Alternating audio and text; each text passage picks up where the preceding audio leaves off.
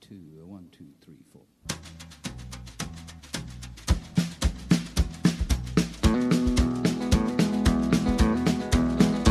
On the road again. Just can't wait to get on the road again. 这是第一百五十五期反派影评。你好，我是胶片。你好，我是当科长。首先，希望大家帮忙点击页中的广告模块。今天这是继《萨利机长》之后，反派影评第二次开聊伊斯特伍德导演的片子。那萨利那期呢，其实没有聊到伊斯特伍德的前作回顾。所以呢，在这一期我们会开始聊聊伊斯特伍德导演部分的一些作品。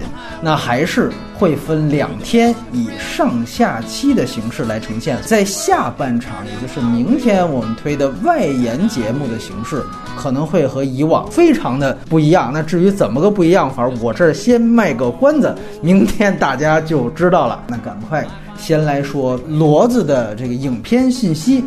它这个北美分级啊是 R 级，那老爷子的这个片子除了之前聊过的《萨利机场》个别的之外，基本上都是以 R 级片居多。这片呢，因为毕竟是一个关于毒品的电影，所以这个肯定分级上是非常严格的。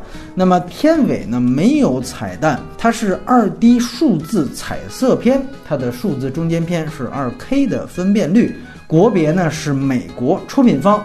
主要就是华纳兄弟影业，那华纳呢也是东木至少近三十年以来啊，几乎所有电影的出品方啊，这两边是非常坚定的合作伙伴关系。这个电影呢是有真实人物的，而它的改编蓝本是根据《纽约时报》在二零一四年发表的一篇特稿，稿子标题直译为。西纳罗亚贩毒集团的九十岁骡子，那么他的记者呢叫做山姆多尼克，导演是好莱坞三零后的男星，也是两度奥斯卡最佳导演奖的得主克林特·伊斯特伍德。那现在呢，已经是八十九岁的高龄了。下面我们可能会简称他为东木。那这是导演姓氏的这个意译的名称，因为这个音译太长。这和《谍影重重》导演格林格拉斯简称绿草地是一个意思。那在这部电影里面啊，东木是身兼制、导演三个身份。但是众所周知，那老爷子是从来不自己写剧本，所以这个片子唯一的署名编剧呢，叫做尼克申克。而他也是老爷车的编剧，啊，除此之外呢，他还写过同样是贩毒题材的美剧《毒枭》的第一季。应该说，无论是从人物。还是从题材维度，他都是改编这个故事的不二人选了。那豆瓣简介上说，另外一位叫做赫尔斯泰因的编剧也有参与这个骡子的剧本，但是呢，他并没有得到署名。这个片子的第一男主演当然还是东木自己啊。其实这还真不算是老爷子说这几年唯一一次演出。他在二零一二年的时候还主演过一部不是由他自己导演的片子，叫做《曲线难题》。那之之前一部就是一度传闻说是他息影之作的那个老爷车，就是起码是作为演员的息影之作老爷车。那看来这也是典型的男人三大谎言啊。那么影片的第二男主演也是赫赫有名，是布拉德利库珀，刚刚也是在奥斯卡上风光了一把，自导自演了这个一个明星的诞生的新版。有点算是接棒东木啊，成为新一代啊中生代这个演而优则导的这种巨星级的男演员。那么这也是他第二次和东木合作，上一次就是《美国狙击手》。那与此同时呢，还要说到影片女主演其实是东木的亲生女儿艾丽森·伊斯特伍德。这里面其实饰演的也是父女关系，算是真正的本色出演。那大家都知道，他儿子现在算是好莱坞一个小明星了，也是和景甜演过《环太二》什么之类的。所以可能东木觉得自己这回不需要捧儿子了，哎，捧一捧女儿，这还没人知道。哎，以后可以来跟中国男星发展一下。其实他女儿这岁数也不小了啊，七二年的，演过应该是《教父三》的这个安迪加西亚，哎，他。是演片中的这个大反派毒枭，另外呢，就是这个蚁人的墨西哥好伙伴迈克尔佩纳，以及这个《黑客帝国》的黑人男星劳伦斯·菲什伯恩，他们俩是都演了这个缉毒战线的角色。缉缉毒战线三人组，漫漫威的一个体 系是这样的，因为大家都知道这个库珀呢是银护的这小浣熊，完了这个呃菲什伯恩是演过《蚁人二》，哎，再加上这那个道格拉斯的好基友，好基友，对，再加上这个蚁人的好基友，哎，对，哎，路德的好基友。那么呢，这三个人其实也来演了这个片子，而且呢，这个费什伯恩除了《黑客帝国》之外，他其实也演过东木的这个《神秘河》。摄影呢是六零后的加拿大魁北克地区的摄影师，叫做伊夫贝朗热，这一听就是这个法国裔。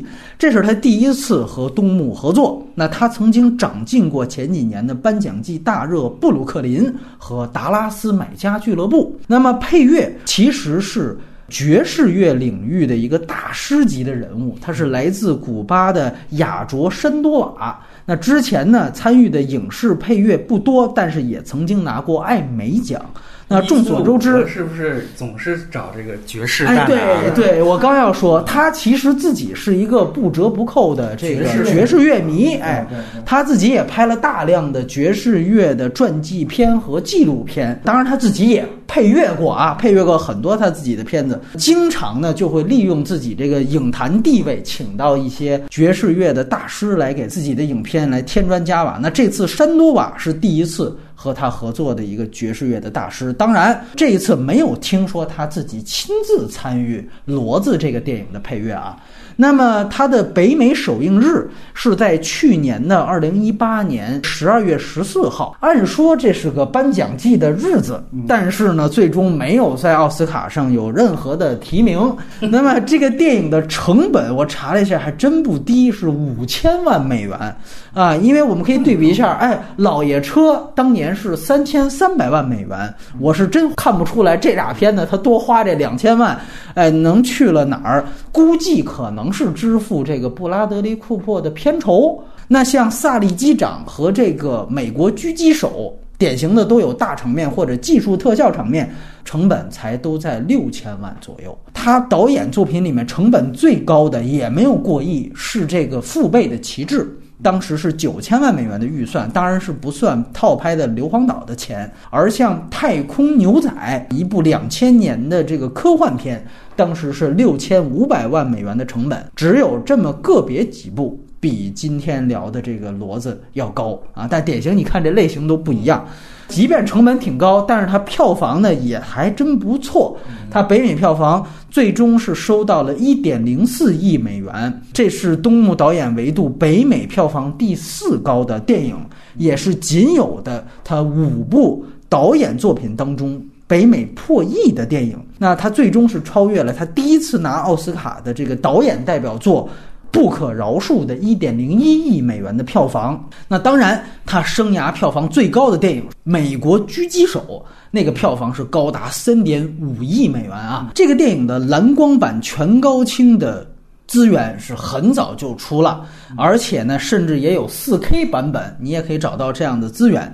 而目前呢，港三区的官方繁体中字也已经都有了。此外，还有包括人人影视、远见等三个字幕组的中字可以查看。这片子的中字版本非常多。下面还是插播打分。我打六点五分啊！像给这个东木粉丝推荐太简单了，我就给那个天天上班有点疲惫，然后想放松下来的，也不要动 动什么大脑，但是又感觉也呃精神上有舒缓的，我觉得还行啊。我打六分，我我觉得这片儿是它是功过相当。啊，就是好的地方跟不好的地方其实是五五开的，但是因为老爷子本身加一分，我不知道我为什么特别想推荐给一些电影媒体从业者去看。这个老爷子拍不少一部，然后这也是他，我觉得他在这个年纪拍的这部电影，我觉得差不多要开始做他的这种总结。我觉得现在的观众，年轻观众，如果这个时候突然间介入到东木电影的话，他反而挺新奇的。他一看，哎，怎么还有这样的人？所以这个片子在豆瓣是八点一分嘛？我这次做个恶人嘛，我给五点五。喜欢绿皮书的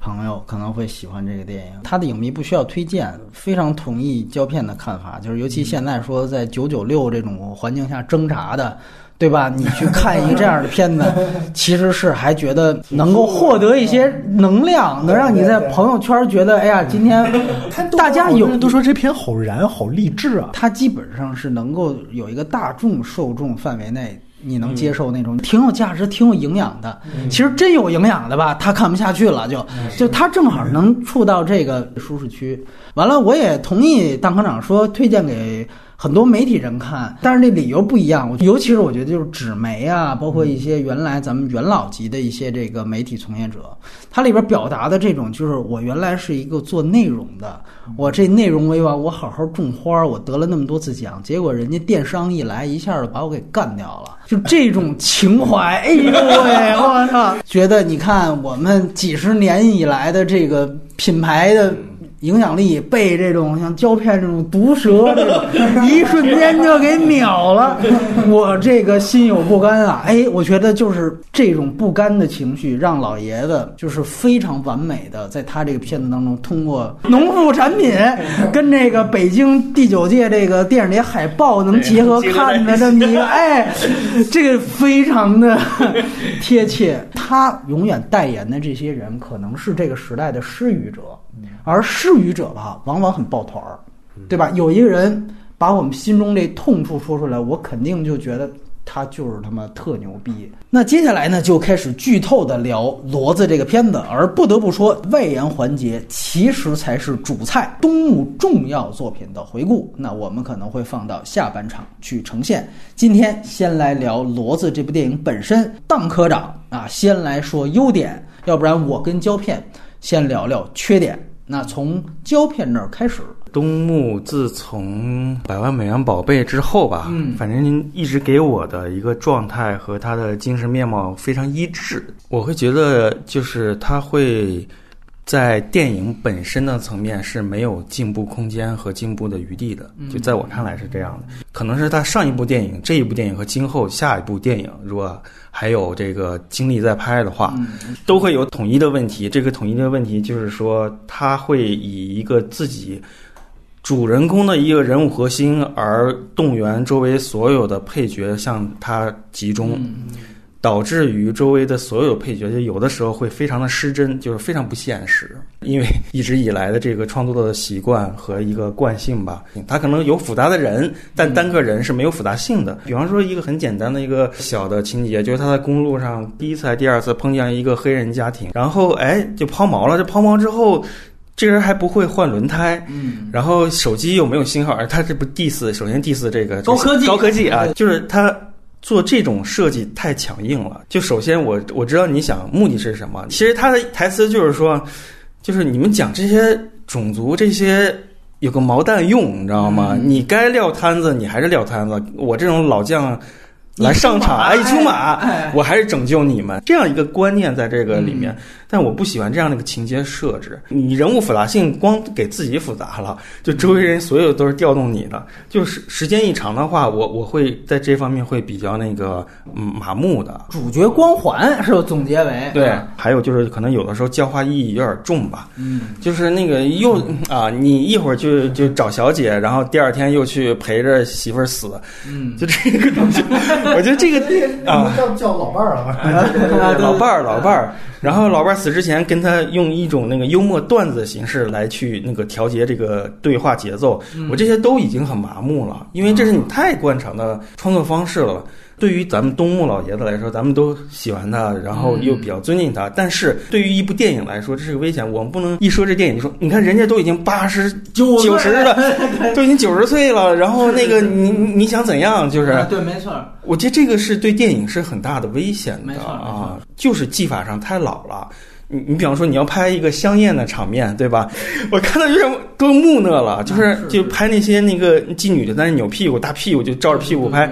他就表现这个特别香艳，你知道吗？这已经是二零一几年了，而且每次他去去招嫖的那种感觉都不像他就是喜欢女人的感觉。他为了要给这个人物疏加复杂性嘛，所以就这样。加道德保险，道德保险嘛，对对，我就会觉得这些都是一个电影层面的缺陷吧。嗯啊，跟刚胶片说的刚好是一个对立面，就是胶片说的是其他角色处于一个很浅的一个位置，但东木这个角色确实是就是很丰富啊。如果你是东木的影迷的。的话，这部电影的话，其实还是非常能满足你的。就是你看到东木以九十岁，快接近九十岁这样的一个状态出现在荧幕上的时候，你看他那张脸，你其实有时候会非常心疼他，还是很崇拜他的这样一个感觉。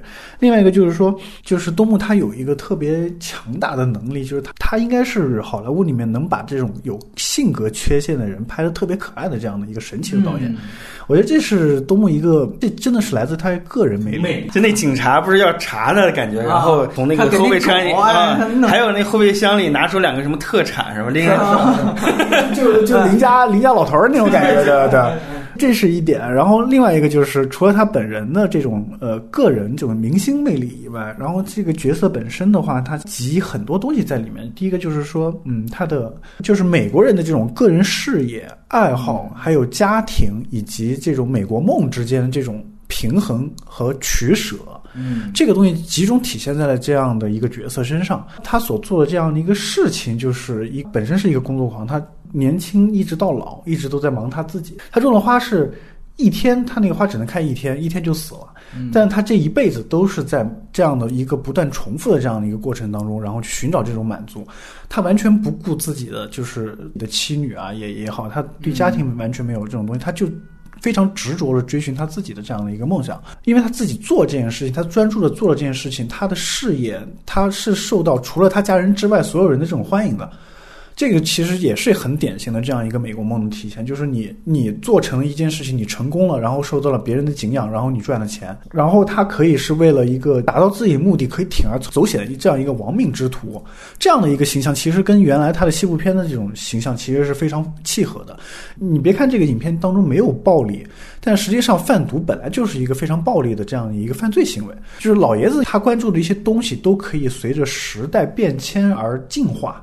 就他不会把所有的东西都停留在过去西部片或者什么那种时代，而是跟着当代的社会的一些变化而走。比如说，他的生意是因为互联网而垮掉的，就是大家都现在都在网上，对，大家都现在在网上购物了，大家都用手机了，所以他这种传统的这种呃工作已经是没有办法，所以他的那个房子就是被银行贷，就银行收走了，他就选择了那贩毒。但这个贩毒对他来说，他并没有把它看成一个犯罪行为，而是一个谋生手段，而且最重要的是，他非常擅长做这个事情，而且他非常喜欢做这个事情。贩毒对于他来说，其实就是一个可以把爱好当成事业的一个东西，因为他经常开车，他喜欢开车，他会把贩毒这个东西变成了一种美国梦的这样的一个实现这样一个手段。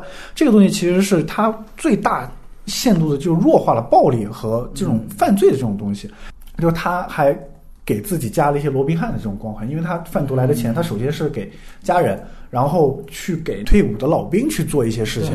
这个东西的话，其实夹杂了一些伊斯特伍德东木他自己的一些政治观点，就是说本来这种事情应该是政府来做的，但是政府你不做，所以他用贩毒来的钱，然后去为老兵做这些事情。所以这个东西其实这些细节在里面，其实是你能看到，呃，东木把他自己一些很复杂的一些关对于现代社会一些这些思想都体现在了这种细节里面。我觉得这个是东木可能在电影当中做的很好的一面。有几个细节我觉得还是很有意思，比如说他一开车就要唱歌，九十岁的老爷子，然后开着车唱这种原来老的歌曲这种东西，就是在丰富这个个人的形象这个方面做得很好的。另外就是刚才胶片说的关于招嫖这件事情，胶片可能会觉得太生硬，但是对于我来说的话，还是能看到我以前东木看不到的一些东西。这情节可以，但你拍的吧，就感觉有点笨拙。东木，我我是觉得他一直都不是一个在电影语言和技术方面很先锋的那种人，而且他师承那个南洋泪嘛，他其实是一种很古典的那种电影技术和语言。总的来说的话，他的优点其实还是都在于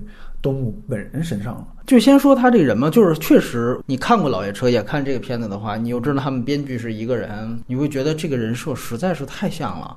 这个像就相当于你比如说，忽然有一天，比如明年管虎再传一个《老炮二》的感觉，不仅仅是《老爷车》，他所有自导自演的片子，其实这个人设都是非常像的。这个相似程度啊，我觉得如果有一个比较的话，其实是要比其他跟他起码是同样有威望的导演的其其他片子的相似程度是要更相似、更量产、更模具化的。你比如说，你可以说斯皮尔伯格的大部分的电影的主角都有一个破碎的家庭和一个底层的出身。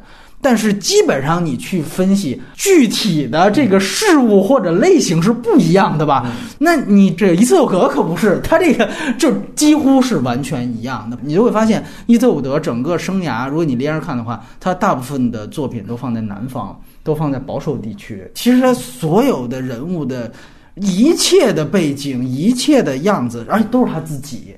这个是是雷同到细节，所以他不是说一个导演，每个导演都是一生只拍一部电影，那它不是这种鸡汤能够概括或者能够洗掉的这个问题。聊细节的话，你比如说刚才提到这种老兵情节，你可以说几乎从嗯最早大家如果看，可能就是父辈的旗帜，社会能够忽视这种战争当中的英雄呢，对吧？我为这些英雄我鸣不平。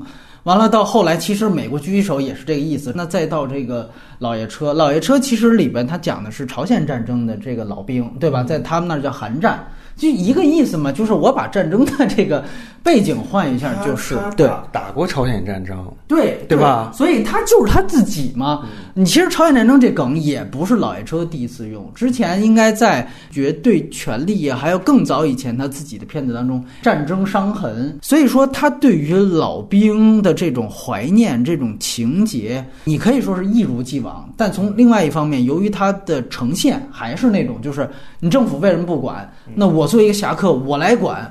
我来伸张这个正义，呃，这个执行度我确实非常认同。胶片就是它这个细节确实是也没有设计感。在这个电影里面，这些东西吧，特别像一种闲笔，就是它跟你的大的主题关联性又没那么高。没错，就像这个游泳池这个情节，就你感觉它是有一点不满的，但是它马上第二场戏它衔接的就直接是第 N 次又在路上了，等于他给你的暗示就是伊瑟伍德虽然我表面嫌弃，但是我还是为了这些老兵的需求，我肝脑涂地是吧？我又是继续上路，太套路了，他已经没有任何复杂性可言了，它都是一种情绪的表达，知道吗？就是说你一提到老爷车这个连连贯性、相似性的问题，就是正好我我前几天看了那个。完美世界整个片子我都挺喜欢的，就到结局这一块我特别不喜欢。哎，对，就是一个一个招儿一个梗，对吧？因为就是完美世界最后结局科斯塔纳这个误杀梗，嗯，其实很多片子港片甄子丹都抄过。甄子丹有个片子叫什么杀杀人跳跳舞，嗯，里面最后也是我啊，我一堆警一堆警察围着他，结果他从兜里一摸，啪啪啪几枪给打死，结果他掏出来一个墨镜给自己戴上，就这么一件事儿就把我给打上去了。嗯啊，那我就想说这个点，所以这个各种细节方面延续到这里也有这样的情况。没错，是这样。然后其实老兵只是一个，然后你再比如说，就是他最大一个特点就是他永远在以这个和子女间的巨大的这种冲突去呈现他个人的人物弧光，他突出代际冲突这件事情，而他写的代际冲突基本上是千篇一律的。这个千篇一律一般是两种方向，不是让子女开始对老人家有着巨大的误解，然后到最后误解变理解，就是让老人家对子女有着巨大的忏悔，然后到最后让这种悔恨以一种自我升华的方式，甚至是殉道的方式来进行和解啊！这片儿的家庭的和谐，我都没有看出太多的逻辑性，是不是硬来的？这个我可能要在缺点说，他家庭这条线确实是最大的一个。是是是，他那个孙女儿吧，嗯，跟他自来好似的，就是我刚开始一直说强设定嘛，这全是强设定。对对对，就是骡子就典型是他后一种那种，就是说我先设定我自己是有性格缺陷的，我有巨大悔恨。完了之后，我非常抱歉，但是在这个时候，我出于各种各样的原因，我上路了，然后到最后，一定是我的职业跟我这个最后一面发生这个冲突，这个确实是跟他之前作品非常像。《老爷车》有这样的跟就是子女的代际冲突的问题，但其实更像的，你比如说是九七年的《绝对权力》，他写这个他自己演的这个神偷。就是我偷遍世界，FBI 各种通缉你也抓不着我，我以此为傲。但与此同时，我跟我妻子的关系非常不好，然后我女儿也非常跟我非常不好，所以他采用一种什么方法呢？我以神偷进我女儿的方式。给他悄悄的冰箱里边买好了水果，就特别东木，你知道吗？就是我是一种无声的爱。完了，女儿打开这个冰箱，哎，怎么发现我琳琅满目？哎，这个我就在旁边默默的一笑。然后对，最后他女儿因为一个什么也是案件，突然走进了他的这个老窝，发现哇，原来是从我三岁开始。他就在旁边以偷窥的方式，什么我的小学毕业典礼、初中毕业典礼到博士，全都在旁边默默的拍下了照片，挂了一墙。我就是一下子就泪崩，你知道吗？就是哇，原来我父亲就爱我。这个是属于那种钢铁直男的，哎，对，核心家庭美满的观念。是这样，你就会发现呢，就是他这种就是解决，尤其是解决跟女儿的这种矛盾的这种写法，第四次。第五次再这样用，尤其像我们今天做节目，真的是把他所有电影都看一遍，你连着看，真是看腻了。你包括就是刚才咱们说这种亏欠子女最后补偿，这个应该算是好莱坞套路中的套路。这个东西基础到什么呢？就是你看咱们这个《流浪地球》里边吴京，嗯嗯，也是这样，嗯，对吧？这你跟说这种钢铁直男就是典型嘛，就是我亏欠你，我子女有怨恨，但是注意啊。我是有道德保险的。我亏欠你的原因，往往是因为我有一个更重要的事情要完成。这更重要事情，在美国狙击手里面就是我爱国，在流浪地球里面就是我为地球。在这基础上，还是亏欠你，我还是觉得对你有亏欠。然后到最后，我为你牺牲，我点燃木星，是吧？咱们都学会了，都已经拍的也能煽到大家了。这个技术门槛都是相当低的那种，包括你说吐槽高科技这种事情。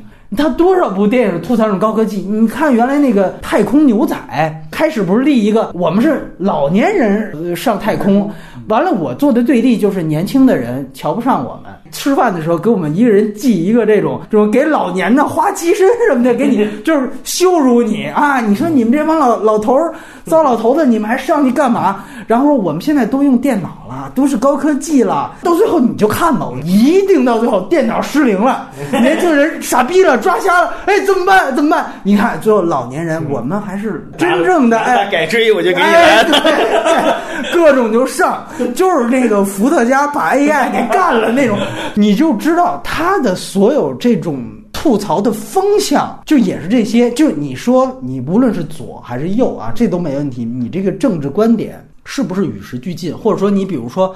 我年轻时候，比如是吴京这种想法，但是后来我经过思考之后，我有一个更深的递进。我在探讨，比如说类似这种边境问题。这种问题说，它肯定是很复杂的。我展现出复杂度没有？不是，还是原来这样。你一看就还是一点零的种族问题，一点零的呃对高科技的仇视，然后对于这种呃老兵情节的这种怀念，再加上你比如说年轻一代的有特别像他，比如说彼得伯格，就超级战舰，就是这种又顶上来了，你就会发现他的这一套东西有点看皮了。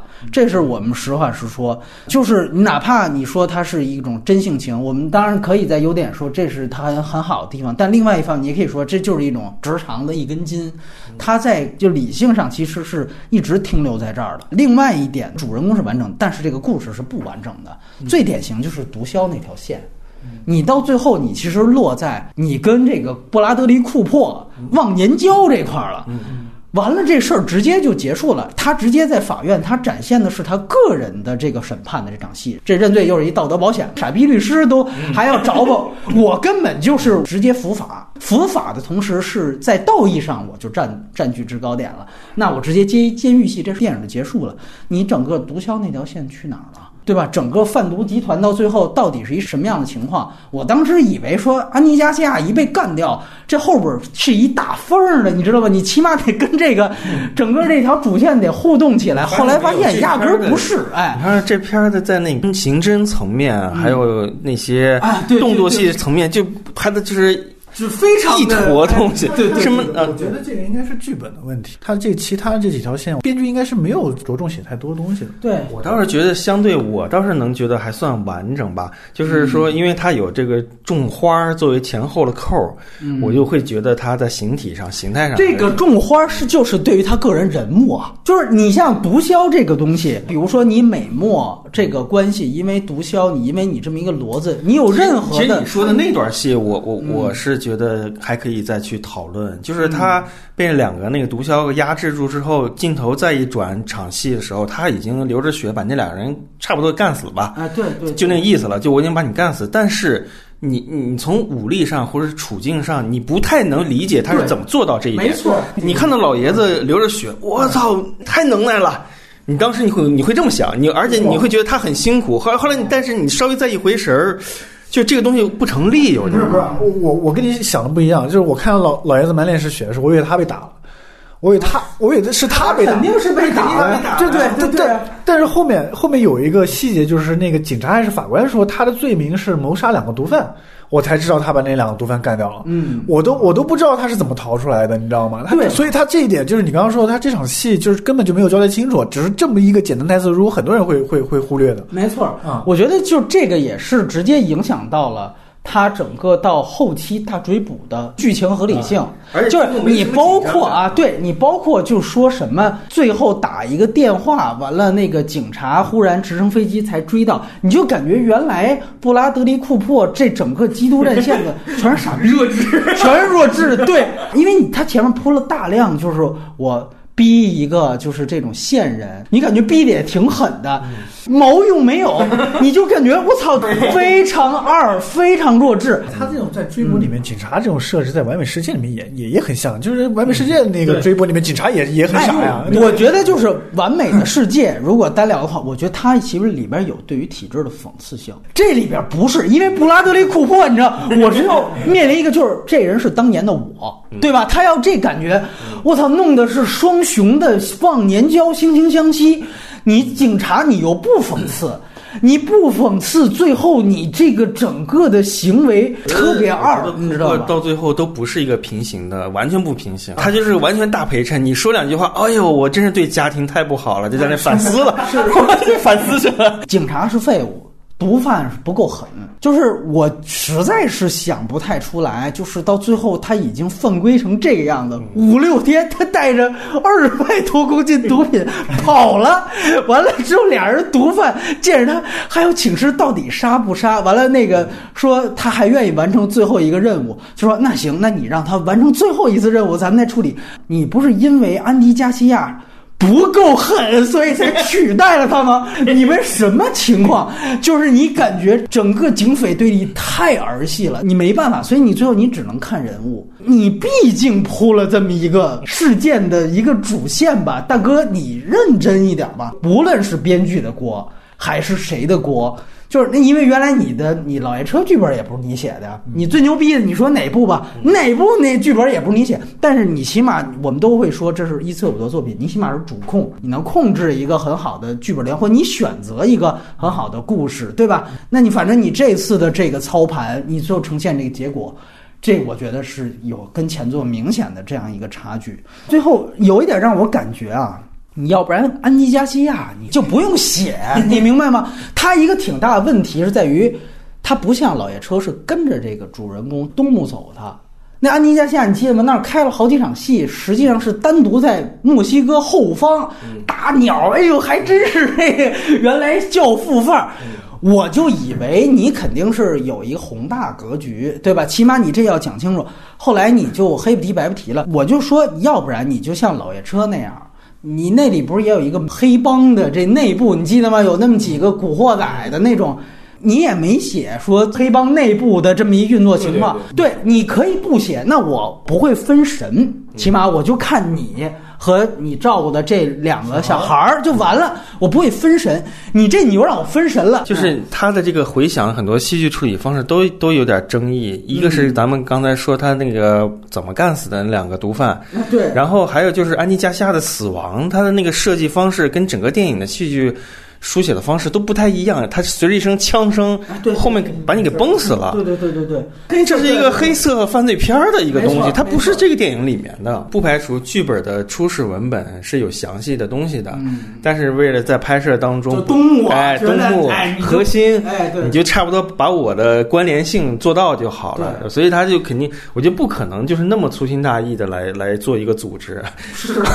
街边溜达的感觉。对，啊就是什么你不行，你你 下周卖，就特别 B 级片儿的 这种，对吧？哎其，实我觉得这个，你要从老爷子现在处境来看的话，我我自己可以把它理解为，就是老爷子觉得他自己还行，他要嫖娼，对吧？他要贩毒，然后他要杀人，嗯，对吧？他还要种花，然后他还要照顾老兵，照顾家人，就是他总在体现他他这个就是大家刚才说的那些缺点这些事情，包括故事的完整性啊，包括这些其他人物线的这种正确处理方式，他可能不太在乎这个事情了。他就是要体现出我，你看我八十九岁，而且这个角色刚好。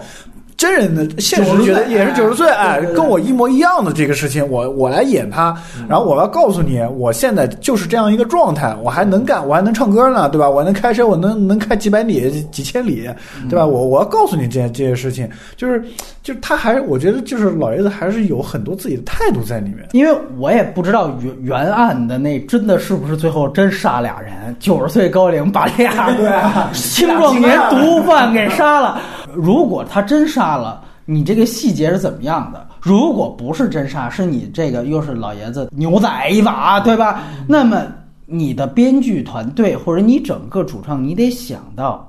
你是怎么让一个九十岁的人杀掉壮年这个事情合理化？就好比优点部分，咱们都可以提。就是在之前，其实有几个戏是特别好的。那两个毒贩已经被警察觉得就要找事儿了，尤其也是种族歧视。他过来，他一老白男过来特重要，哎呀，就拎着礼物过来。这警察就觉得，哎呦，这不就是我爸爸这种形象的一老头儿？一下子这个矛盾就被化解，这就是一典型的他这个角色懂得用他的年龄优势，就是倚老卖老去化解这个危机。这场戏你这难关怎么过去的？他可以说服我，果然跟这九十岁这能够连上。你这要是一本尼奥德托罗，那他妈可能就干起来了，对吧？就得是东木。可是你最后杀俩人，你是德托罗，我可以接受，对吧？你这东木你怎么杀的？我不是特别能明白。哎，其实这个东西你可以把它想象，它就是那个牛仔附体啊，哎这灵魂就灵魂又回来了，我靠。对，就是主角光环嘛。不，就是换了老大以后，他们把他带那树林里去，对吧？就是让他就就警告他什么的。那那场戏，我觉得东木呃，他表现的稍微有一点点怂，他最后认他最后认怂了，对吧？他最后认怂了。OK，我不我我就听你们的话。但到后来，对吧？又杀人，然后然后前面他又表现出就是。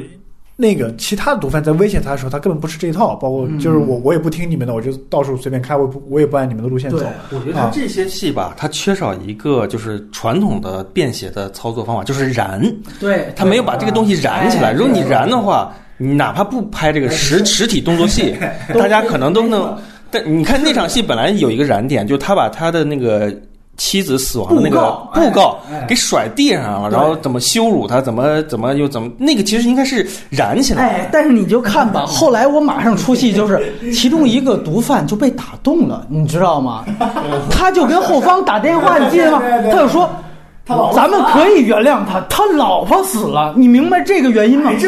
对，我就说，我操，你们这个毒贩都是连孩子都杀的，就是你就感觉东木对于墨西哥黑帮的了解，和他独家了解，跟他们这个编剧所展现的和我们所了解的完全不是一码事儿。就这些人马上就能被这个老白男为了妻子最后送他一道的这个。普世的东西感动，这个一下子就出戏，你就别燃了，我就立刻就是你大哥，你这合理吗？说是应该是是是一个燃燃的戏剧冲突嘛？对对，就是你已经啊，媳妇儿死了，然后怎么着我我都来给你而且他那个时候已经没有拼搏意义了嘛，没错对吧？他拼搏意义就是要回归家庭嘛，那现在也没有什么意义了，我就跟你们拼死呗。对按理说那个就是应该一个点的。还有刚才安迪加西亚的这个人物吧，我总觉得他还有一层作用，其实就是说。他某种程度上也是代表了一种传统的东西来靠拢东木。他开车怎么就不会被发现？那你就让他开车呗。就他认同这个东西，认同一个老的传统的东西，所以他在某种程度上意义是呃一条线上的。没错所以说安妮加西亚最后要被弄死，实际上是要反东木这个压制这个角色。哎，但是就是问题在于反了之后，反派还是被他感染，你这番儿就没出来嘛，对吧？就是所以就是说他这个剧本就是不扎实。然后另外一个我想说的一个事情，其实就是。呃，我本以为他这是展现，就是说在川普时代下墨西哥建墙这个事情，我以为他会在真正的政治表达上有一些深入的见解啊，我觉得真的是有一点让我失望。刚才说了墨西哥毒枭这线，我看着就还是你顶多说惺惺相惜，就是因为大家都知道之前罗姆尼跟奥巴马竞选的时候，他给这个这个罗姆尼站台，他是一个非常鲜明的共和党人，他有非常鲜明的这种政治表达。他也是好莱坞少数的右翼导演，因为大家知道好莱坞白左阵地嘛，白左阵地我就特别想看右翼导演本来就少，水平高的就更少了，好多右翼导演特别二，你知道吗？就是这次提名金酸梅的那种，好多技法很差的。东木你特别难能可贵，你是一个少有的不同于好莱坞大部分价值观的牛逼导演，然后你又在拍一个边境的这个事情。我就特别期待你有什么非常不同的、深刻的见解，所以在这方面我是很失望的，因为你本身不是说我们故意说让你盼着你蹭这热点，你本身也讲的就是墨西哥运毒这个事儿，对吧？你又现在来拍，怎么想的？你肯定是有更多的表达，但是发现。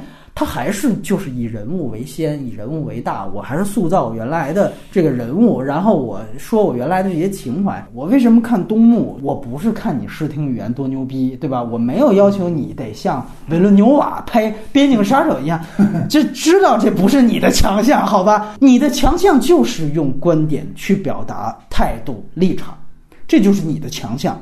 说白了，就咱们上次跟当科长聊的这个黑色党徒，这就满足我。包括此房是我造，这也满足我了。就是我借那一故事，我其实说的就是这些对于现在当下这些价值观的一种反叛。那么你哪怕东木原来的这种美国狙击手，你也满足我了。哪怕那东西我不是特别认同，但是你的态度我看到了。我呸！伊拉克战争。可跟你们原来毕格罗这些人不一样啊！这个我特别觉得挺牛逼的。但是你骡子这个事情，我觉得完全没有啊，根本没有可以说，因为我觉得就是他跟斯派克里其实是一类导演，我觉得是一类导演。就虽然他们分居左右啊，这个里原来抨击过那个东木，对，他们属于就是那个什么父辈歧视，父辈骑士，对对对，他们典型是属于这分居左右，就政治光谱不同。但是两个人确实都是能够做到用电影喊话社会现状的那类导演，他们有这能力。大部分导演，好多人也想喊话，他没这水平，也或者说也没这影响力。就你喊话，我也不带听的，对吧？尤其你作为一个右翼，我美国媒体直接忽视你呢。你是有这个影响力，你也有这个能力，你但是你最后拍这个片子，你又拍这个题材，你拍成你只是人物为大，我觉得有点对于这个题材是一种浪费。所以我觉得这方面是我不得不提的。还有就是，我非常想附议胶片一句，就是大家现在一提东木，就都会说他这个八十九岁了，你不能怎么要求他。我觉得这就是四大宽容，就是这个年龄段就已经快死了，行将就木了，对吧？那大家还有什么要求吗？之前我们刚聊完瓦尔达，你这跟他就大半岁，就瓦尔达最后有没有表达呢？你可以去看一看，就戈达尔现在有没有表达呢？你包括已经。故去的曾经的高龄导演希德尼·吕麦特，对吧？罗伯特·阿尔特曼，你看看他们最后几部，最后一部在拍什么？我觉得这是可以对比的，对吧？这个都是可以。所以我觉得，只要任何一个导演他还在创作，咱们都应该首先把他当做一个艺术家来看待，这才是对于东木最大的尊重。他还在拍，你就得把他当个艺术家去看。你把他当做高龄老人去看，你就是对于他艺术家身份的贬低。我觉得这是最重要的，不能说我跟你聊艺术，你跟我聊敬老，开个脑洞，有点让我想到什么，就是这种保守性，反倒想到过春天，都是过境，带货过境，你明白吗？当然，咱们这是特别行政区啊，但是也是过境嘛。当下啊，这个陆港关系或美墨关系，我都以为你是当下，你得有多深刻的一个表达。后来发现传递过去了其实没有。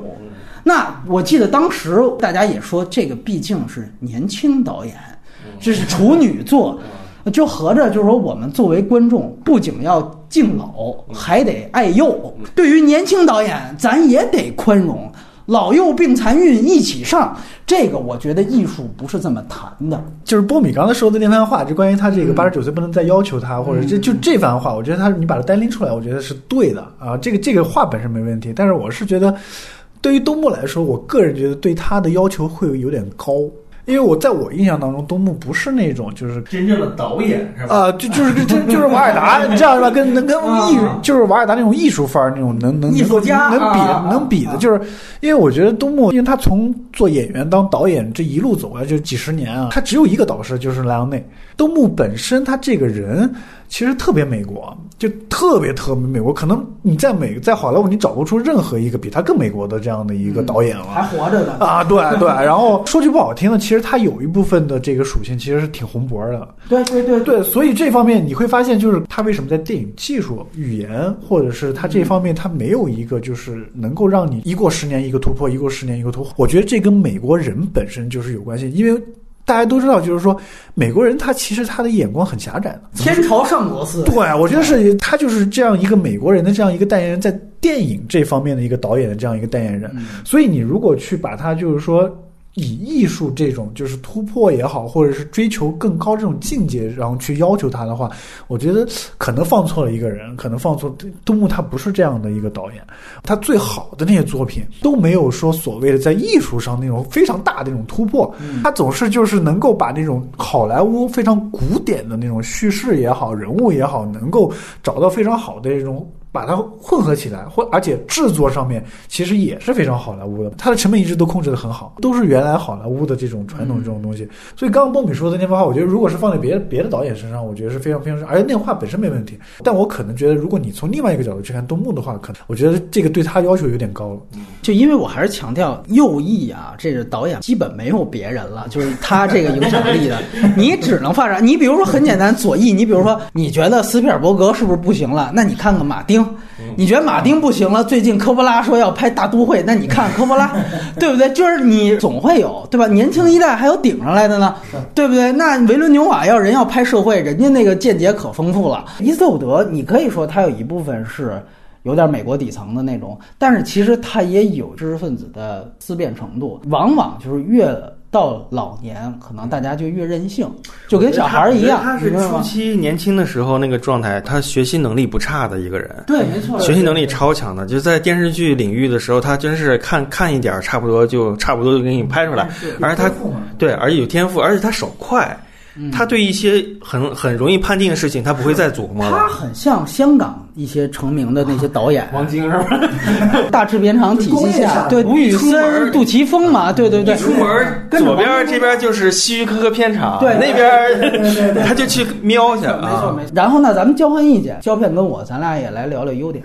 都是可以预料的一个优点。他要拍骡子，一看这个题材，我就能感觉到我这个观影的过程是非常安全的，然后也非常舒适。哎，有一种自我服务的那种感觉，就特别放心，你知道吗？就会有这种心态在这里面，因为你已经习惯了他这种人物的东西，你就知道他肯定会在某一些时刻抛出一些特别有意思的台词和梗，那些东西特别好看。然后有些时候他就能做出一些哎，你想不到他竟然能能做出这种富有智慧性的东西。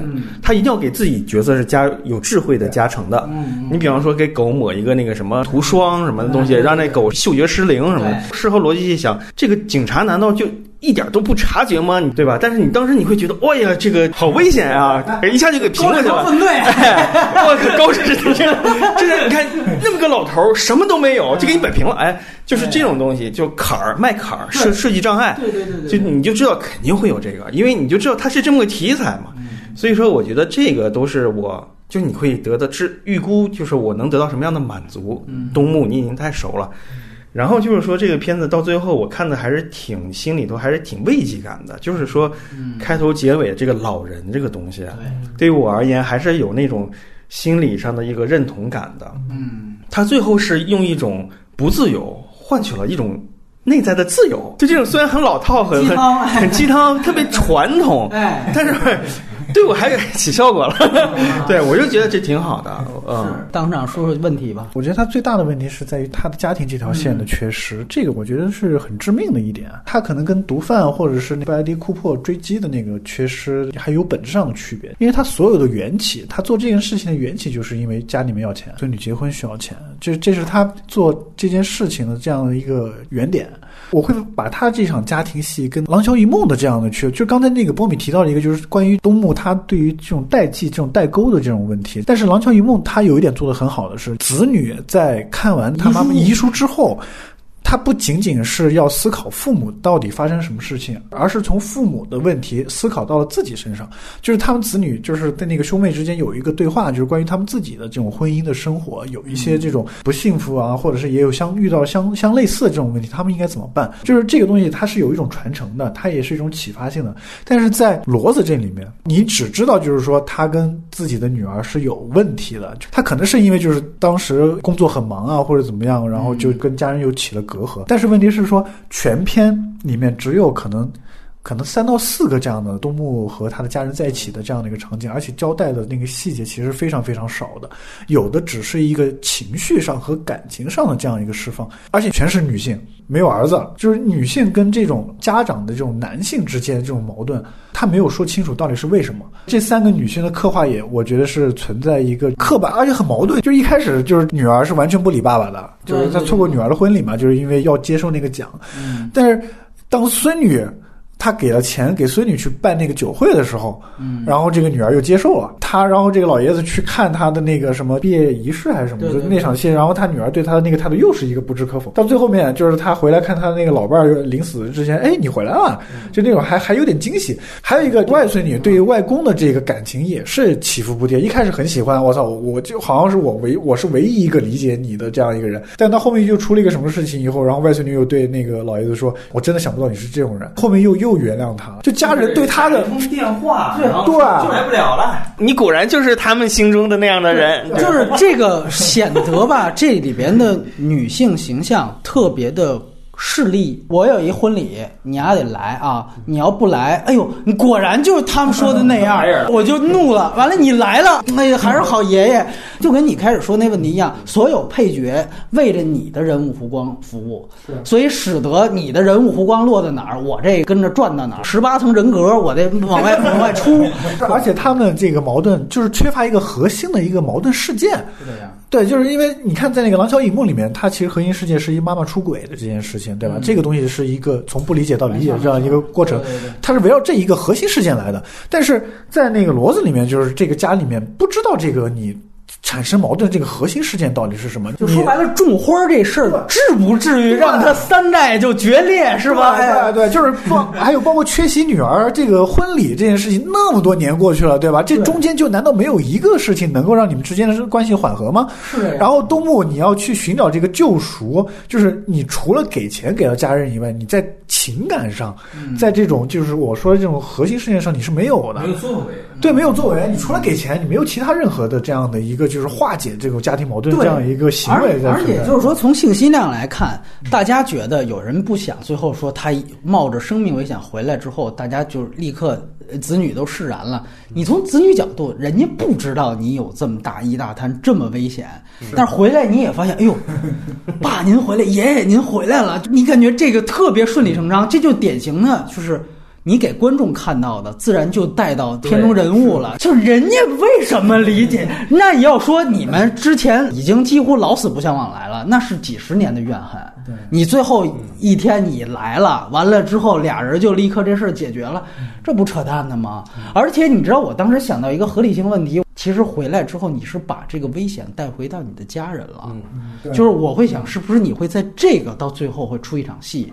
后来发现完全没有，他又出来完了才碰见那俩毒贩，完了还因为布告这事儿，我操！我就整个后半程 就是完全就是你你说什么我都有点不太信。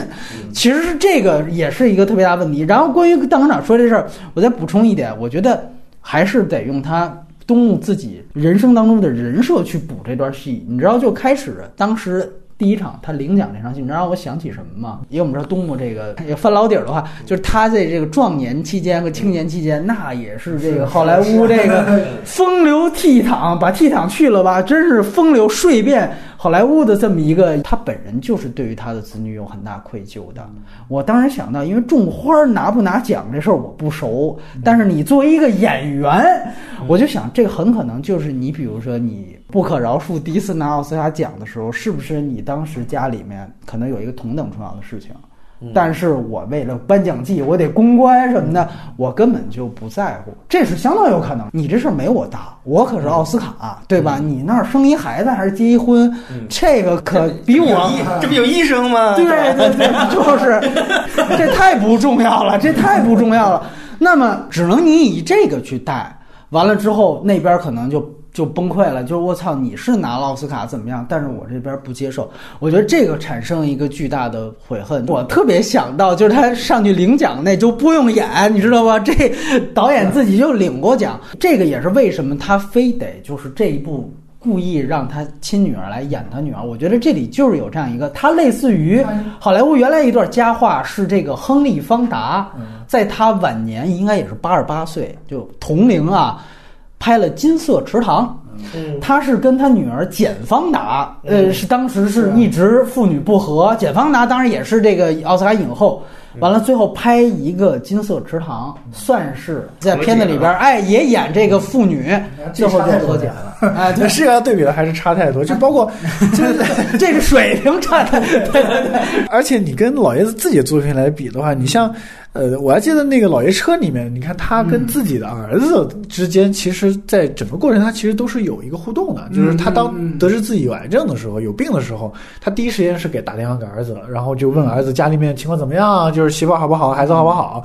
但在这个里面，就是你除了就看他就是那个贩毒的这个戏以外，他跟家庭之间这个，我觉得这个这条线肯定是最致命的，而且是我觉得它是最大的一个问题，是影响整个影片。因为我觉得他如果是改编那个社会新闻。的话，那可能社会新闻原先原始人物就没没这套，然后他就是我得带入我自己的东西呗，他就把他这套加进去，但是也没怎么圆或润。没错，他其实就肯定是这样。明星大导演找编剧来，我告诉你我的需求啊，我的需求就是这次找我女儿来演，那我想设置这么一个拿奖，然后忽视这个家庭这么一戏。第二就是我老兵情节，第三就是我最后得有这么一个升华。行了，我这是我需求，那是那篇报道，你你看着办吧。而且我觉得有这样一个事情啊，可以跟优点结合去谈，就是我觉得这里面可能是有他的一个想法，呃，但是我也不能觉得算是一种特别鲜明的观点性呈现，只能算是一个脑洞级别的呈现是什么呢？就是他是不是在想说，就是像我这样的。这种原来坚守传统价值观的这样的一些老兵，已经被呃社会给逼到一个只能去给人家贩毒的这样的一个程度上去了。当然，我自己最后认罪了，我伏法了。但是与此同时，社会有没有原因吗？那我告诉你，一二三四五。那这里边就起到了一个刚才很重要说的，就是他之前。这花店倒闭这事儿啊，当然不是花店啊，农副产品经营这个经营不善的这么一个问题。那么这里边就牵扯出，就是其实他是一个跟不上趟儿的这么一个人，这样的一个人，原来为这个所谓的他这样一个行业是做出过杰出贡献的，等于最后只是因为我的渠道没搞好。这就是呃，咱们讲的是内容为王还是渠道为王的故事。这个电影典型看说，操，你看一个渠道为王的时代，让我这些明明原来这内容做很好的这个人，最后就等于是无家可归。那我是为了做好内容，把我家牺牲了。那现在我工作也没了。家里也丢失了，我为了挽回我家的这个方法是怎么办？我只能去同流合污。那么这是他的这样的一个观点的输出，所以他最后可能还是觉得，就是说为这些老的这些红脖子吧，这些人可能是有这样的一个输出，就是他们哪怕他们有一些什么什么什么样的想法，那也是因为有先有这样一个社会前提和社会原因。对，但是呢，我其实为什么我说它不是一个成系统的观点表达，就是你整个论证的这一套其实是不够有说服力的。我原来我是不顾家庭的，我现在顾家庭是为什么？是因为我被人家淘汰了，所以我才想着要顾家庭，对吧？因为我现在运毒，运毒这事儿不是我喜欢的，那么家里人出事儿了，我会义无反顾的选择去照顾家人，对吧？因为这是运毒和家人的选择，那我选择家人。可是如果你要没被淘汰呢？你要一直种花呢？你要一直种下去，你种的都挺成功的。那这时候你老伴儿出事儿了，你还会不？所以这里我就说，这个就是东木现在的导演状态。他作为一个电影人，他可一直挺成功的，你知道吗？所以他的方法是什么呀？我觉得这才牛逼。他的方法是把他的家人拉到他的电影里边儿，你来演我电影儿，你来进入到我的这个这个操盘的事业当中，而不是我放下事业去跟你和解。这里有一主动被动问题。所以你这个哎假设还是说，就是缺他缺乏一个核心的那个家庭矛盾。对呀、啊对，所以你你只能以他个人代入，你一代入，你就会觉得这就是硬来，对吧？大家也都能想到，就是说一个成功人士最习惯的想象，就是在电影里面是一个塑造一个不成功的人嘛。这个逻辑特别顺。他跟老爷子就一样，就这这俩人儿 挺合适的，对，这俩挺像的，对。所以我觉得就是这一点，然后另外一点呢，我就是觉得反倒他跟布拉德利库珀建立一种这种所谓的惺惺相惜。我最后如果要有触动，我反倒是在这儿，其实是酒吧那场戏，这个是打破正邪对立，尤其是这种纸片儿的正邪对抗的唯一一次。然后他用这个东西去铺最后，哎，你包落这儿了，然后他居然就没想到他去查一查这个人，我我觉得是有说服力的啊。对对，对我是因为他们上面那场戏拍的还是不让我相信，所以哦，就是汽车旅哎，馆抓人，汽车旅馆抓人，啊这明摆着就是为了让你想错，然后故意设计一个这样的一个编排。这个问题来源于它的源头在哪儿？我刚刚说的那个家庭是一个一个最大的问题嘛。嗯那家庭这次最大的问题以后，他直接就是反作用于整个影片的这个节奏。第一次运毒，然后到很多很多很多次的这个运毒，它这个中间的这个节奏是是平的。它特别平，你知道吗？而且每一次运毒打了字幕以后，差不多都是一样的这种公路片儿这种范。对，就是对吧就说句实话，就是还是它在类型的元素上不够，就是除了那缉毒犬这种小的这种危机之外，没有那种类型设计这种具有情节张力的这种对某一场具体的戏。没错，我体现的是这人稳。我操，那他要是能运二十多次毒，他要是每次都差点死过去，那他就不稳了，对吧？他就不是这篇报道呈现这原型人物，所以他就会出现你的问题。他他就得找别的事儿，他又没有什么别的事儿，他就那就家庭吧。那就布拉德利库珀，咱俩就惺惺相惜，是吧？他就是这，其实还是就这个本身他选的这人物，他就自己没有什么戏剧化的东西。你要拿这当枪战动作，那太搞笑了，就没有，对吧？包括他跟那个他跟毒贩，包括他跟那个布莱德利库珀之间的关系，都其实都很浅，都都非常浅，都其实只是这种点头之交，然后有有些这种插科打诨的这种台词夹杂夹杂在里面，就包括说他运毒的从一开始的这种是一个什么样的心态，到最后面就是慢慢的慢慢又是一个什么样的心态，这个展现其实是我觉得是非常非常平淡的。对而且他只是一开始说，哎，这么多钱啊，哦，那那好吧，就没就没了，是这样，啊就没了。是这样。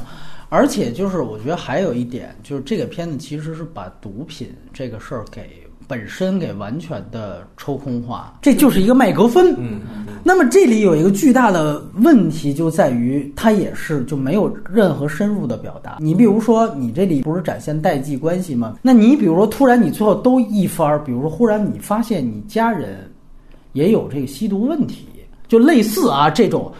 它是不是才会让你真正对你自己的行为产生一些别的波澜？最典型的就是毒品网络。道格拉斯他自己是一缉毒的，后来他发现我操，我女儿都吸毒，就是这个事情，其实就马上它不再是一个工作，就他能够直接跟我的家庭，因为你你还铺家庭，你还要讲哦，最后我还有一个选择，你这个现在你没有这样一层关系，就毒品这事儿完全是空的。对吧？毒枭那边儿就是过家家，所以他最后有点显得啊，你运毒这事儿还是一个就是我觉得没什么的一个事情，既不呈现运毒这个事情对于社会的这个呃危害。危害，但是干了这件事情呢，其实也也就干了，他还帮助我摆平了老兵，缓解了家庭矛盾，然后还和缉毒的警官产生了惺惺相惜的这种互动，你就觉得运毒这事儿真是没什么大不了。我所以我还是说，如果站在价值观的维度，这个价值观其实也是一个它有问题哎，是可以被讨论的，对吧？就是你咱们要回头想他的所有的电影的价值观上都会有点问题。现今来看，以现今的主流观点来看，都会问题比较严重。他其实啊，他的片子，尤其你刚才咱们分析的途中，我就想到，其实有点像绿皮书那劲儿，你不觉得吗？就包括人设啊什么都挺像的。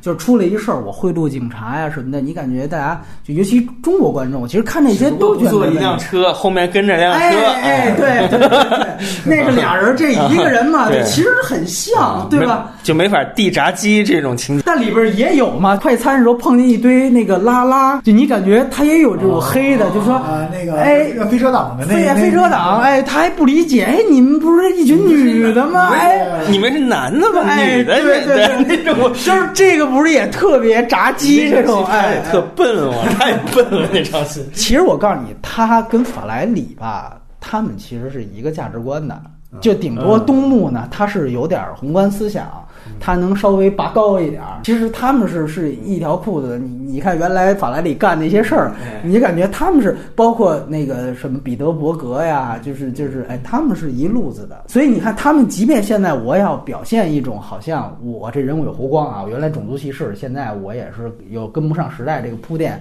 他都挺怪的，或者他也还是不够，对吧？按照现在这标准，就是那个公务片儿，我串烧一下社会他所认知的社会现象，串烧，然后就你绿皮书不是也从北往南吗？他这不是也一趟一趟，他这好好多趟而已。对对对，你说，而且他还得教这个两个墨西哥人说这是他妈世界上最好吃的什么三明治什么，对吧？就是嘛，就是这这就是炸鸡嘛，对吧？也听音乐，对吧？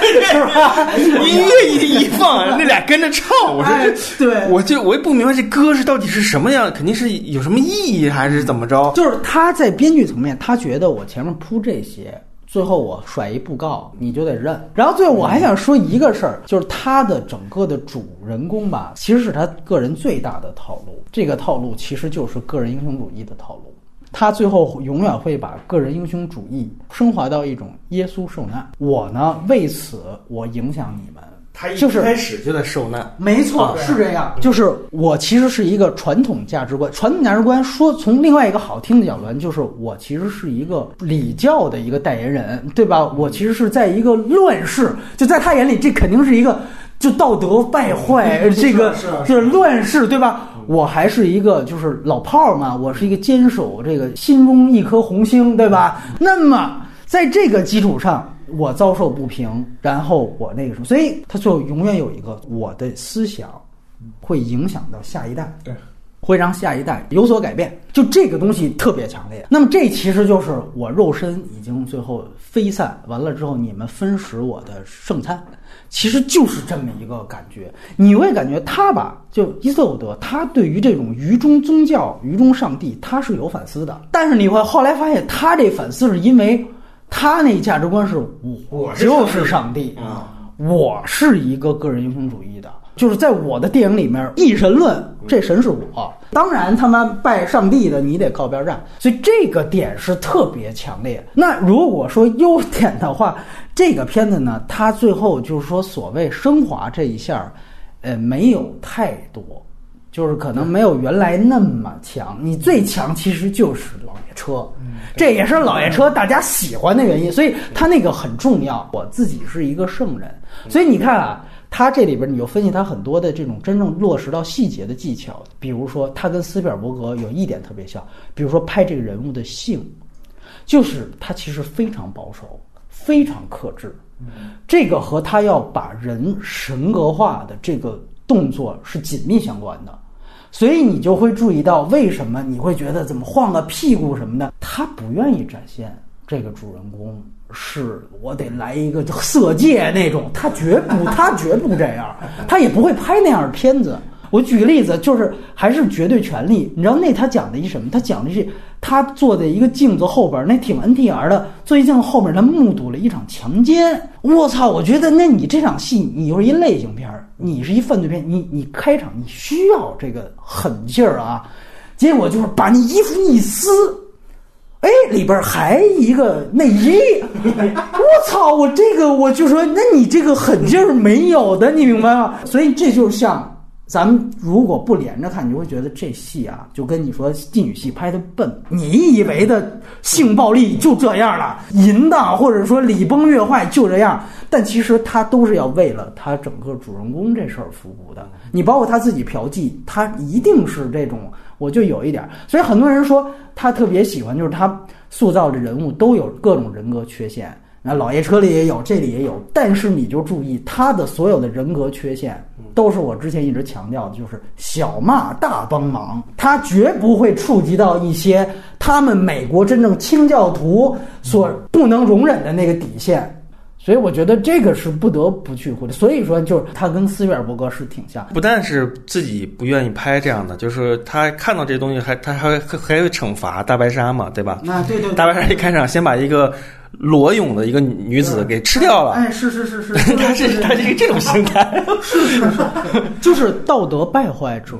我对你这个事情是。一定是有一个审慎态度的，所以这个到时候我们下半场去聊那个《廊桥遗梦》，大家都说美化出轨，那我觉得是很重要很重要的一个文本，那是很值得聊的。正片环节就到这儿，下面是这个外延环节。我想先来聊的其实是《完美的世界》这个片子，有一个很重要的标尺，它是豆瓣上东木指导过的剧情片里面啊分数。最高的一部九点一分，而且豆瓣呢模仿这个 MDB 也有他自己一个大概二百五十部佳片的一个榜单，这个电影也是入选了。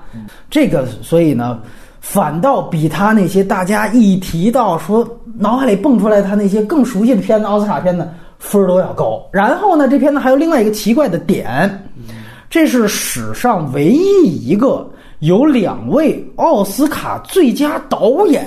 联合主演的电影，啊，这里指的是说他们演这片儿的时候就已经拿过导演奖了。因为当时大家如果捋一下时间线，东木是刚刚凭借《不可饶恕》第一次拿了导演奖，而《不可饶恕》的前一年就是科斯特纳的对《与狼共舞》横扫奥斯卡。完美的世界，我是小的时候吧，嗯，呃，小学、中学左右的时间在。中央电视台看的，往后就没有看过了。但是现在的印象是极其模糊的。我现在重新看了一遍之后，我几乎觉得这这是两部电影，就跟我小的时候那种印象就开始不对扣了。就是我现在看这片子吧，首先直观上它那个很过分完美主义了啊，就是它叫完美的世界是有道理的。嗯，这个就是完全不是一个现实的逻辑，在我看来，它那个骡子多少有一点点。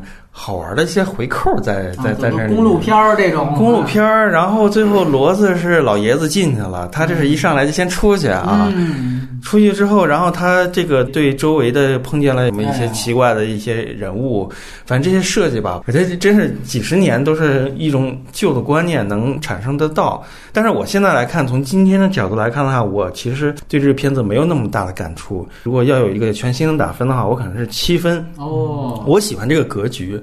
喜欢他这种经营的方法，嗯，但是我对这里面的有几点，我我已经就是不太能接受得了，嗯，一个是就是科斯特纳这种偶像气质太重，他的表演其实很多地方挺糙的，就是完全是他自己的偶像魅力在表演这个角色，因为很多细腻的东西，我觉得他把握不准。比方说，他跟那个一个酒吧的一个女人想发生关系，然后被那小孩看到了。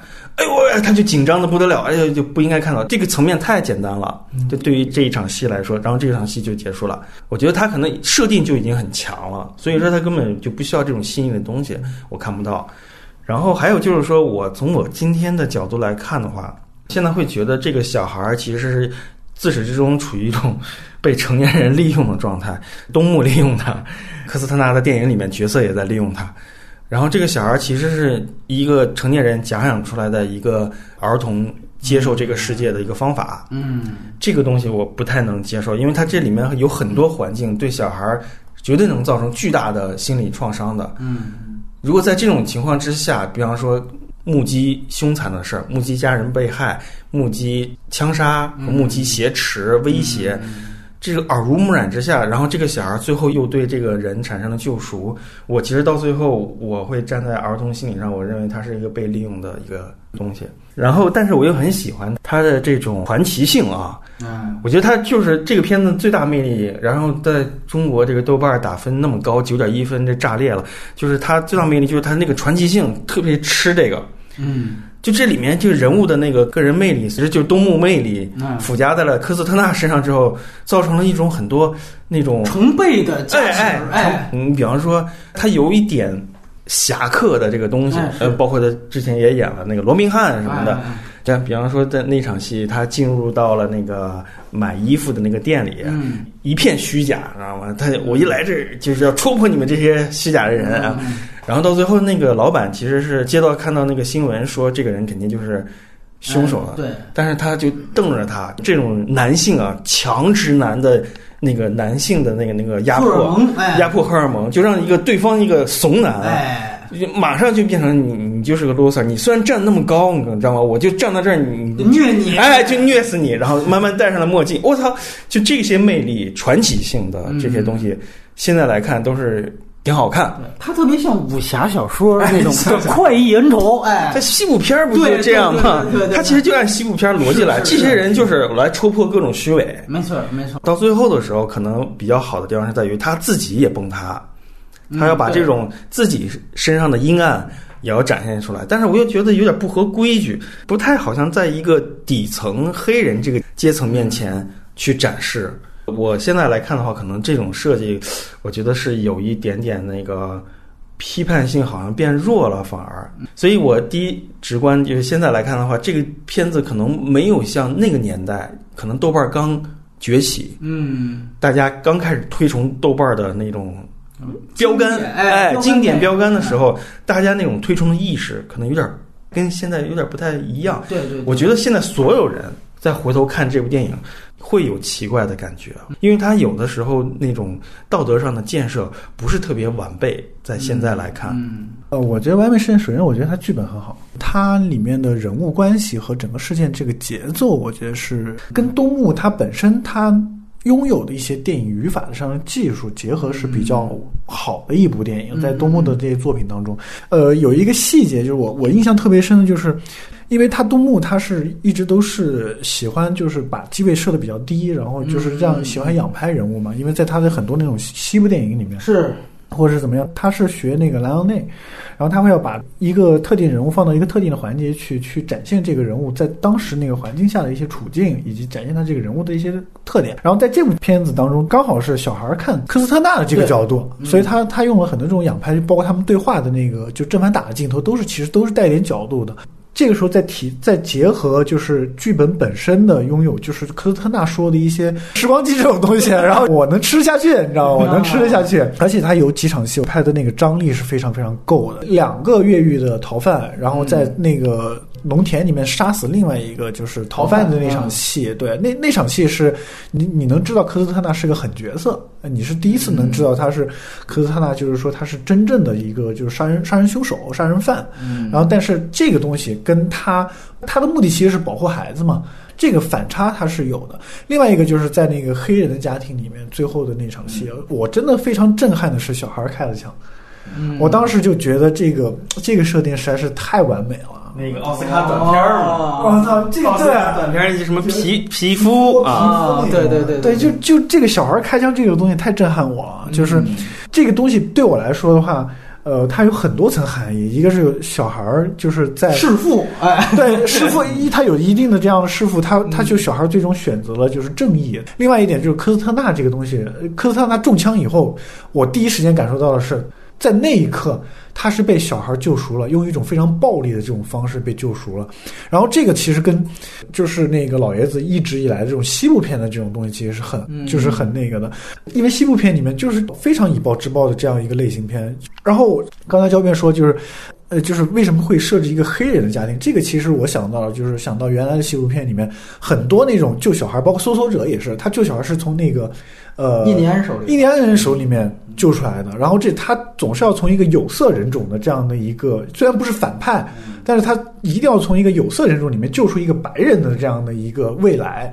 所以这个东西其实是有点带有那个东木对，啊呃带带这种白人至上。我其实那个这些戏的那个那个张力什么的，我也我也能感受得到。但是就是我现在看的时候，因为我长期跟儿子、小孩在一块儿接触，在一块儿那个生活，我会感觉到这个里面电影里面的小孩的反应都是操作，这种操作的感觉是让我很不适，你知道吗？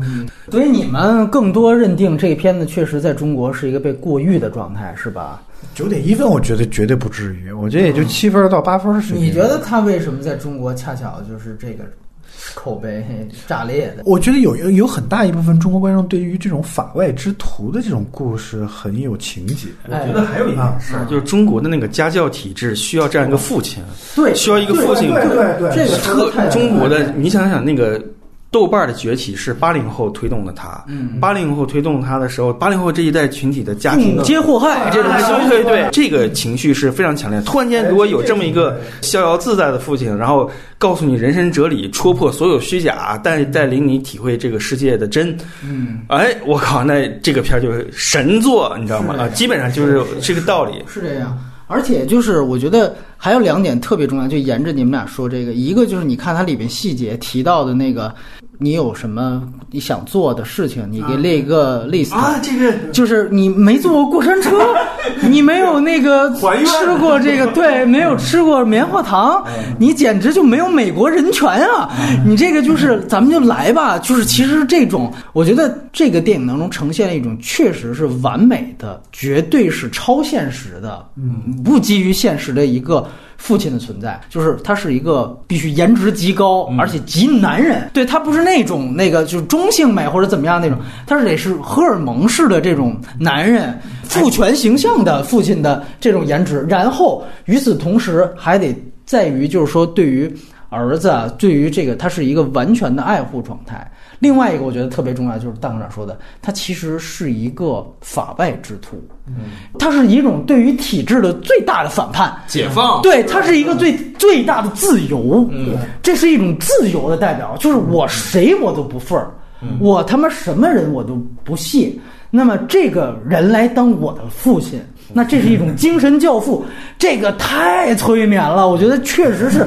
然，但是与此同时，他就是符合伊瑟伍德的那种，就是如果一个词提炼，他是铁汉柔情嘛，嗯，我对待外面是铁汉，对吧？我是这个心有猛虎，但是与此同时，我有柔情，我是对待你，就是就是一个纯完美的，绝对不存在、不可能有的这样的一个人。就即便他最后那个啊说爆发，但是爆发那点为什么在中国他又不是一个？就在美国他可能呈现这个人可能还是一个恶果。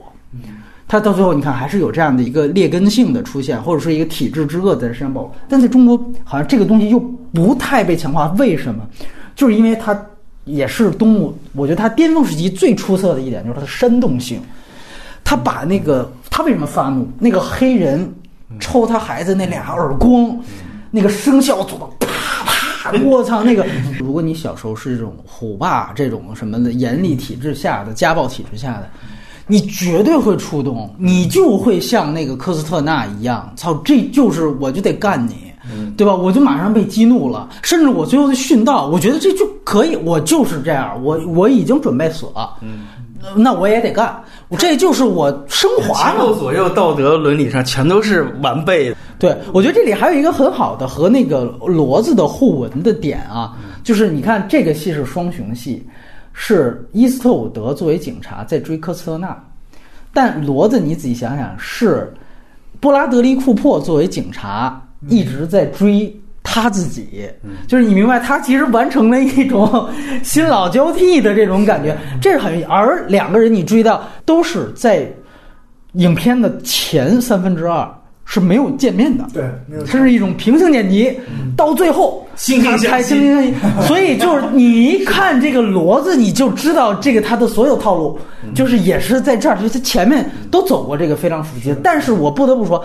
你要这么说，还是这个可能更呃更熟练一些，对，更也更完备一些。我其实我自己看这个片子最大的一个特点就是刚才胶片提到，就是说它其实是一种呈现这个世界，它其实它锁定的是那个肯尼迪那个时代的德州，嗯。其实他在说的就是那样一个时代，他为什么最后会诞生这样的一个人，而这个人最后必定走向毁灭，就是科斯特纳这个人。那他的论证方法其实就是教育，而这个教育问题是小到家庭，大到社会的，所以他是通过教育这个事情，由他和他的上一代，就是一个缺席的父亲，那一其实一个嫖客吧，应该是和他那个妓女母亲，这样的一个失败的东西。去讲这个世界为什么变得如此堕落，就这个是他就是东木的一个朴素正义感的一个执行，而这一次执行是最完整，因为我展现一个世界，这个堕落原因是我那儿有一个州长出现这么一个劫持儿童的事件，你最先想的是我给警察打一个电话说。今年是选举之年，嗯，你别他妈给我出乱子，这个就特别现在今年就是哎，犯罪片不要拍了啊！今年是七十周年建国，咱们这个一都得就是你明白吗？就他讽刺的是这个东西，就上面，然后房车也是，就是我哎我我是因为我这个是迎接就是迎接总统嘛，对吧？就是他把那种官员的谄媚，因为他太极端了，他讽刺，所以他特别中国，你明白吗？也就是是州长对吧？对其实很滑稽的那场对，对对，所以他就显得到中国，大家觉得我操，这是他妈的。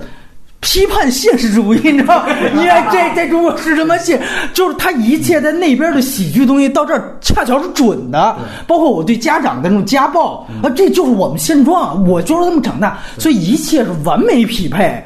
所以这个我觉得是不得不去强调了。然后再到那个说，就整个你提到那种官员，其实它影射的就是整个执法机关，甚至整个暴力机关，它牵扯到了州警，对吧？包括像 FBI，这等于联联邦级的，再到最地方的片儿警，监狱那女的监狱研究的那对种啊对对对，就是犯罪心理学，犯罪心理学。它等于就通过一个房车，其实那个房车就是体制嘛，就是是一个就是体制对完整的体制那是一个符号。房车其实里面有一场戏，他我觉得在那种情况下应该拍的更疯一点，就是又刹车又又又冲撞，然后里面所有的杯子碗儿全都掉地上。按理说应该拍的更疯一点，我觉得是因为有东木在这里面，所以你不能太偶像包袱太搞。按理说这里面应该是乱成那样。实际实际上是这样的，但是呢，我觉得也不得不提，就是这个片子是紧接着衔接《不可饶恕》的。这两个电影我觉得特别重要，就是《不可饶恕》，待会儿我们会去聊，你就会知道它其实是反自己的。对，他对于自己原来的既有偶像形象彻底的打碎，所以他肯定是有惯性。尤其那个片子那么成功，他肯定觉得这个无论票房、口碑、影评人就全都太喜欢。他相当于骡子的布拉德利·库珀。我其实是被教育的一方，我是傻逼的那一方，你明白吗？就它里边也有，就是你提到的不完整。它最不完整，你知道是哪场戏吗？就是他本来房车那场戏挺滑稽的，我觉得挺好的。完了，紧接着他不安排的就是 FBI 说，反正咱也出不去，你就给我来一发，就这个讽刺多强烈，等于说白了还是说体制内耗嘛。这时候东木出现了。就那个，哎，是吧？我操，老牛仔出来了，这是老子地盘，弄你呀！对，我操，特冯小刚，我操！他可以有光环，但这个过渡吧，稍微再再明确几个节点。我觉得最大的问题是到了最后，其实他这一点我觉得设计挺漂亮的。可能如果不是他自己演，或者人原剧本可能写的更完备，在哪儿？就是他最后要体现他跟科斯特纳最大的联系是，当年科斯特纳之所以被。放到叫少管所，就是他的主意，而且是他以贿赂法官的形式去做，就是他以为这样做对科斯特纳最好，但其实反倒形成了这样一个体制恶果。是，这是他最大联系。嗯，但是我得表明，我意识到了，而且我本身初心是好的，所以最后他怎么处理这人物？你觉得他就跟那个女的来一场对话，那女的得替他说好的话，就是你你还是尽力了，然后他在那儿哎。得来一个惆怅。我无法回答，就他只他只能黑到这儿了。您懂明白？其实不可饶恕也是，到最后不可饶恕，他得一定得开挂。其实劳拉·邓恩那个角色刚开始是用来也是想认知提拔女性，对，然后但到最后他就没效果，是就是是他认真提拔女性，就是展现在他对面三个人三个男性警察的那种那个调侃和情商的碾压哎。对对对，我情商真是碾压你们，你们你们在说什么呢？我我用我的逻辑碾压死你们。但是他的问题是在于，因为你要想呈现就这一车人就体制整体的失效，嗯，所以你必定不可能有太大存在感。这个是他一个就是最核心的矛盾，所以这是使得他这内部几个人物关系，我觉得适当的一个很重要原因。所以最后呢，那个科斯特纳被误杀的，很多人的戏是没用的，嗯台词也没用的，对啊，而我尤其受不了是那小孩儿，他等于设计一个他已经走，又又回来，就因为他前面已经淡逼淡了得有二十分钟了，你要不把前面删，就这个我，所以我就 他确实是有这小孩可能从那以以往那西他演的西部片里面，小孩也能找到线索，就这种。啊这就说白了就是他有太多想说教的东西。咱们一开始聊，我为什么说科斯特纳演的不行？就他的他面对这样的情节，他一直捂着这儿，没有其他的想象力。哦，其实都是台词的精确度。嗯，我觉得它它里面台词是非常准确。我觉得他有一点我挺喜欢的，就是说他对于整个德州的展现。你包括他有那些细节，你记得吗？就是说，你这个十三年前就我蹲大狱之前的那路就没修好，现在出来还没修好。就他这种小的批判点，你觉得是一个哎，好像跟中国先生，但你连起来，这都是他世界呈现。为什么没修好？就是这种说选举制，左派经常倡导的这种来一摊换一摊，哎，对，就东武他把自己的所有政治表达非常成系统的呈现出来。就我不论你左右，我在骡子里的期待其实也是这个，就是说你能特别成系统。你看我这儿有一个小点，最后我串州长，然后串到州长，我串我法治，法治这我把自己装进去了。你一说州长，一说州长又是那个八卦，那是那是加州州长，对对对。我觉得可能是时代不一样了。我觉得像九三年、九二年那个时候，应该是谁在当政？老克林顿啊，克林顿那个民主党嘛，对不对？但现在到川普川川普时代的话，我很多东西我觉得是老爷子自己都搞不清楚。对，没错，他想不太清楚了，这事儿。他他他真的老爷子的，他看不透因为他不玩互联网嘛。啊，对，因为川普是互联网 所，以你还你还记得你还记得那个就是在这个房车这段戏，他还故意加就是州长采访说哦，我特批我们使用的什么有三项高科技的这种，就他就黑这个就黑的，我想哎说你记住哎这一抽屉这那个什么，哎呦我操就就他们就说，如果我们用这个车抓住了一个哎，就越狱犯，对对对，然后他就故意让科斯特纳挑一个就是老牌儿福特什么的，就哎就碾压你，我操，就是他就是这套价值观，几十年不变的，只是他展现的复杂度不一样。你这就是我操，就是黑到非常细节，无所不在。它是最完整的呈现他的这个世界观的，对，所以我觉得对于动物来说，这是他完美世界。然后另外，我觉得确实不得不提，就是科斯特纳这个个人魅力，嗯，真的是强。就是你提到这种传奇性，这就没办法，这就得用偶像，而且这偶像就得用对。觉不觉得就是这俩人其实就哪怕咱们说东木拍到现在一辈子都没拿到奥斯卡任何表演奖，是不是也挺正常的？你要不问我都不想这事儿，因为大家一说东木演员层面，就实在跳脱不了牛仔。他这个演员的这种就是印象的跨度时间太大，要么就是莱昂内呃时期对对，要不牛仔，要么就老头儿。在我印象当中，他就两个而且我觉得他是典型那种我不想突破，你就看他就是完美世界，我都得来一下子，就是我就这价值观，就是我我就是卫道者，对吧？我要是殉难者，我就是这形象。对，那你觉得他俩谁演的好啊？很好呀。东木吧，哎呦哎呦，这太难回答，太难评价了加一。小李呢？呃，小李得看《胡夫传》了，是吧？我是从什么时候开始觉察到这个片子不是那样的落地呢？我就其实反而是从那场就是杀人戏开始的，就是他在突然间出现在草丛里，就他他怎么知道这小孩儿当时在那里？就这根根本没有逻辑的，它是一个动作上的一个视视觉结构，他在用以前动。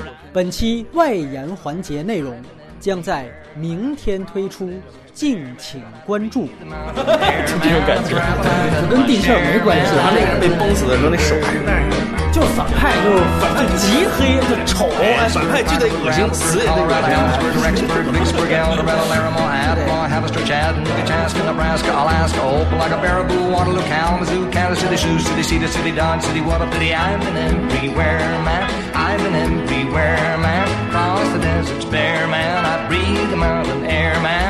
Well, I've had my share, man. I know some place you haven't been. I've been everywhere.